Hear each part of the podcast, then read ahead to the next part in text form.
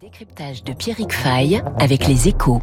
Gresham Banque Privée accompagne les particuliers les plus exigeants dans la gestion de leur patrimoine depuis 1854. Bonjour Pierrick. Bonjour Renaud.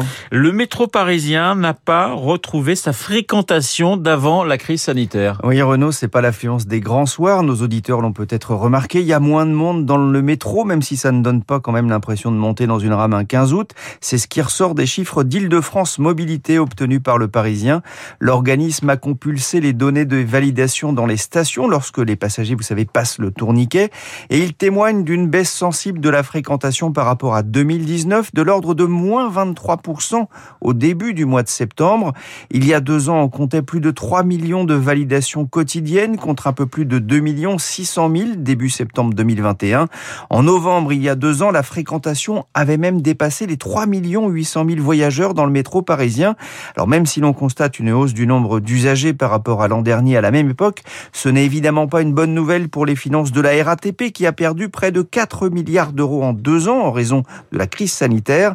La RATP qui ne pense pas retrouver avant deux ou trois ans la fréquentation d'avant-crise. C'est ce qu'avait indiqué sa patronne Catherine Guilloire sur l'antenne de Radio Classique. C'était en juillet dernier. Pierre, comment expliquer cette moindre affluence? Bah D'abord, on pourrait se dire que les franciliens rechignent à prendre le métro pour des raisons sanitaires, mais c'est difficile à mesurer. D'autant que l'IDFM précise que les pannes, les travaux ou la fraude peuvent aussi avoir une influence sur les relevés en station. On peut quand même penser que l'impact du télétravail rentré dans les mœurs dans les entreprises durant la crise se fait sentir dans la fréquentation, notamment pour les quartiers d'affaires. La baisse est sensible à la défense, supérieure à 30%, mais aussi à Charles de Gaulle, Étoile et surtout à Bourse, où la fréquentation a chuté de près de moitié en deux ans.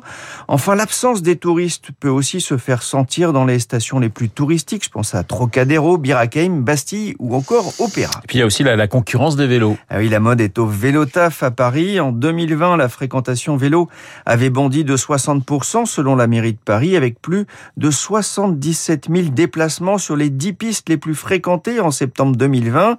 Ça avait baissé ensuite avec une météo forcément moins favorable en hiver, mais en juin dernier, le chiffre était encore remonté à près de 70 000, euh, le signe que la pratique s'installe dans la capitale. La ville de Paris a d'ailleurs présenté il y a quelques jours son plan vélo, un investissement de 250 millions d'euros sur 5 ans pour construire de nouvelles pistes cyclables et 100 000 places de stationnement sécurisées. Plus de vélos pourraient donc rimer avec encore moins de monde dans le métro. Et alors vous venez vous, quand vous venez à, sur Radio Classique, dans les studios de Radio Classique, vous venez en vélo ou en métro, Pierrick? En RER et puis à Patoun, à pied. Eh ben voilà, petite marche. Et petite marche, ça fait toujours du bien. Le décryptage de Pierrick Fay sur l'antenne de Radio Classique. Dans moins d'une petite minute, eh bien, le journal de 8 heures.